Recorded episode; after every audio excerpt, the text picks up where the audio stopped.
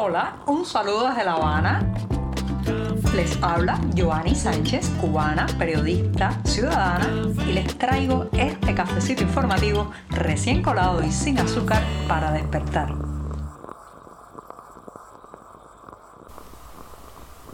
Miércoles nublado, caluroso y algo húmedo aquí en la capital cubana. Mitad de la semana informativa con muchísimos temas que tratar, noticias que comentar y detalles de la realidad cubana que conversar junto a ustedes. Ahora sí, necesito un sorbito de café sin azúcar para empezar este programa del 7 de junio de 2023. Así que voy con este buchito caliente y sin azúcar.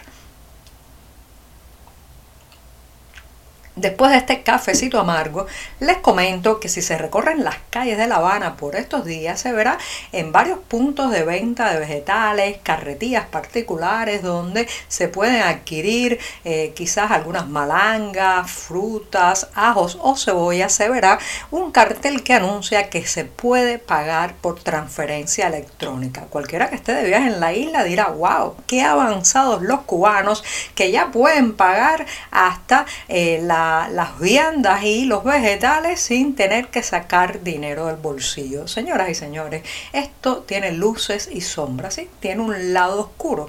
En primer lugar, se encuentra la evidencia de que cada vez tener dinero efectivo, extraer billetes de los cajeros automáticos se ha convertido en una misión imposible, hasta el punto de que ha aparecido un nuevo trabajo informal que es vender dinero. ¿sí? Uno tiene que comprar el dinero para no tener que hacer las larguísimas colas fuera a los cajeros automáticos que muchas veces al llegar ni siquiera se puede sacar la cantidad deseada o no hay conexión del cajero con el banco o en ese momento se fue la electricidad o simplemente, bueno, pues no es posible extraer efectivo. Bueno, pues entonces todo eso ha, empujado a la gente a buscar formas de pagar y cobrar sin tener que utilizar billeticos, ¿sí? esos billeticos de colores que dicen que es la moneda nacional, pero que más bien parecen papelitos de un juego de monopolio porque se convierten cada día en menos bienes y servicios. Las transferencias electrónicas recién inauguradas, llevan poco tiempo en el país en comparación con otras naciones, pueden ser una solución, pero tiene, reitero, su lado oscuro porque mucha gente eh, pues eh, tiene problemas para acceder a esta tecnología, no tiene los conocimientos, el acceso a Internet le falla y no puede completar una operación en el momento de adquirir un producto, pero además está la suspicacia, la eterna desconfianza del cubano en relación con el punto de que el Estado esté al tanto de las operaciones financieras que hacemos. Señoras y señores, en un país donde cada día hay que sumergirse en la ilegalidad para poder comer, en que el mercado negro es imprescindible para la subsistencia, en que lo informal le gana por partida doble a lo formal o a lo legal, bueno, pues está claro que el hecho de que las autoridades, la policía, el Ministerio del Interior, que son los que están detrás de muchas de esas aplicaciones de transferencias electrónicas, esté al tanto de cuánto usted gastó en cebollas o cuánto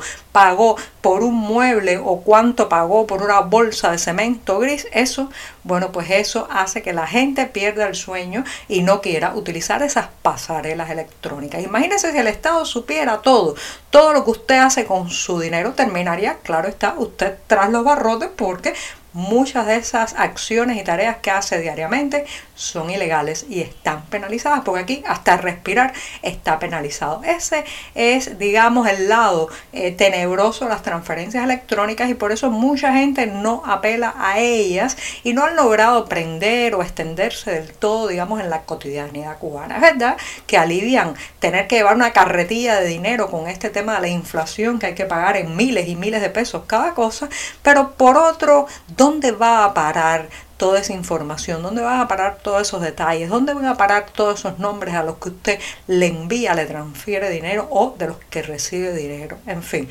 la eterna suspicacia y desconfianza de una ciudadanía que no confía para nada en su gobierno.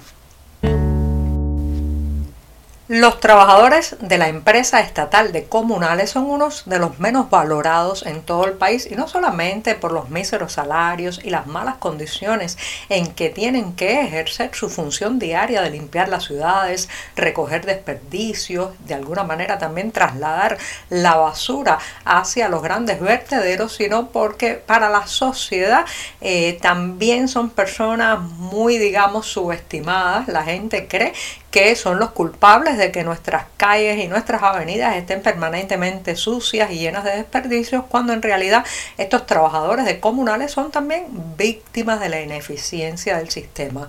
Por estos días en la ciudad de Santiago de Cuba, eh, la basura acumulada se ha mezclado con las lluvias. Cayeron varios aguaceros en las últimas jornadas y eso ha empeorado la situación higiénica de la ciudad. Una ciudad que ha tenido en el pasado varios episodios de brotes de cólera. Por tanto, hay muchos vecinos preocupados de que esta situación de suciedad, de acumulación de basura, que se ha complicado la situación de trasladarla debido a que con la lluvia y las aguas, pues ahora pesa más, está además deteriorándose más rápidamente, apestando los insectos, los mosquitos, las moscas, pues proliferan también alrededor de estos vertederos y eh, mucha gente señala a los trabajadores de comunales como los culpables de la situación. Sin embargo, cuando se escarba un poco, cuando se les pregunta a estos empleados estatales, lo que se encuentra es el reclamo unánime de que no pueden seguir elaborando en las actuales condiciones. No les dan guantes, no les dan botas, no les dan uniformes, no les dan ningún tipo de protección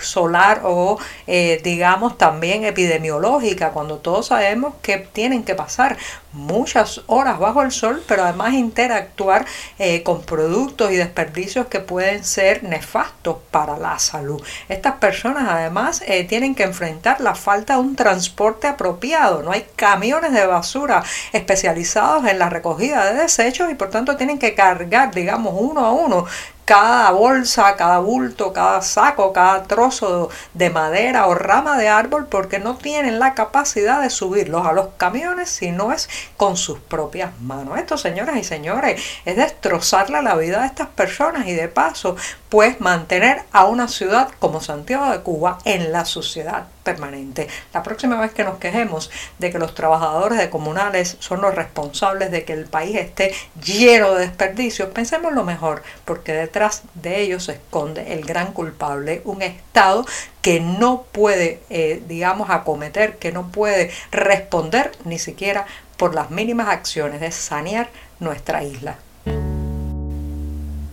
Pareciera una maldición, es más, pareciera una broma de mal gusto si no fuera porque resulta en algo bastante dramático para los que vivimos en, en esta isla y se trata de que la termoeléctrica Antonio Guiteras, la planta que más electricidad produce en todo el país, no llevaba ni 72 horas de que había sido sincronizada al sistema electroenergético nacional cuando se volvió a desconectar. Se trataba de una prueba después de semanas y semanas de reparaciones, de titulares triunfalistas, de promesas de que ahora sí la Guiteras iba a lograr pues insertarse en este sistema electroenergético nacional y con su empuje, la capacidad de megawatts que iba a aportar al servicio eléctrico cubano, pues iba a solucionar el tema de los apagones y la esperanza de tener un verano sin largos cortes eléctricos iba a estar ya, digamos, materializada. Bueno, pues nada de eso, mucho bla, bla, bla, mucho vaticinio triunfalista, mucha promesa edulcorada, pero la realidad es que la Guiteras no ha soportado ni siquiera las 72 horas de prueba. Dicen las autoridades del sector que se trata de un problema en la caldera y ahora se tomarán unos días para eh, evaluar evaluar los daños y trazar una nueva estrategia. Nada, que la Guiteras está como el país, inestable y no se puede confiar ni siquiera en que funcione durante 72 horas continuas. Este 2023 se cumplen 100 años del nacimiento de uno de los mejores pintores cubanos. Miren que esta isla ha dado buenos pintores, pero no hay duda de que Servando Cabrera Moreno se inscribe en el selecto grupo de los que más han prestigiado las artes plásticas cubanas. En medio de los homenajes por su centenario, no solamente habrá actividades aquí en la isla con presentaciones de un documental, libros y también algunas muestras, sino que el plato fuerte, a mi juicio, se ubica en la ciudad de Panamá, donde desde mayo pasado se está presentando la exposición Desde mi isla, que muestra una panorámica muy completa eh, a partir de las obras de Cabrera Moreno que pasan por sus diferentes estilos, momentos artísticos, preocupaciones, demonios y que tocan, claro está, pues esa época alrededor de los años 70 en que pintó eh, varias de sus pinturas más emblemáticas. Se trata de esos torsos masculinos cargados de erotismo que tanto molestaron al régimen cubano y que le valieron a la censura, el ostracismo, el apartarlo también de muchos espacios públicos. Así que los que estén por la ciudad de Panamá no deben perderse desde mi isla la exposición que recorre a Servando Cabrera Moreno en este su año del centenario. Los detalles del lugar, la hora y hasta qué día pueden disfrutar de esta exposición los tienen, como en la cartelera del diario digital 14 y media. Ahora sí, que me despido. Hasta mañana jueves. Muchas gracias. Por hoy es todo. Te espero mañana a la misma hora. Síguenos en 14medio.com. También estamos en Facebook, Twitter, Instagram y en tu WhatsApp. No olvides, claro está, compartir nuestro cafecito informativo con tus amigos.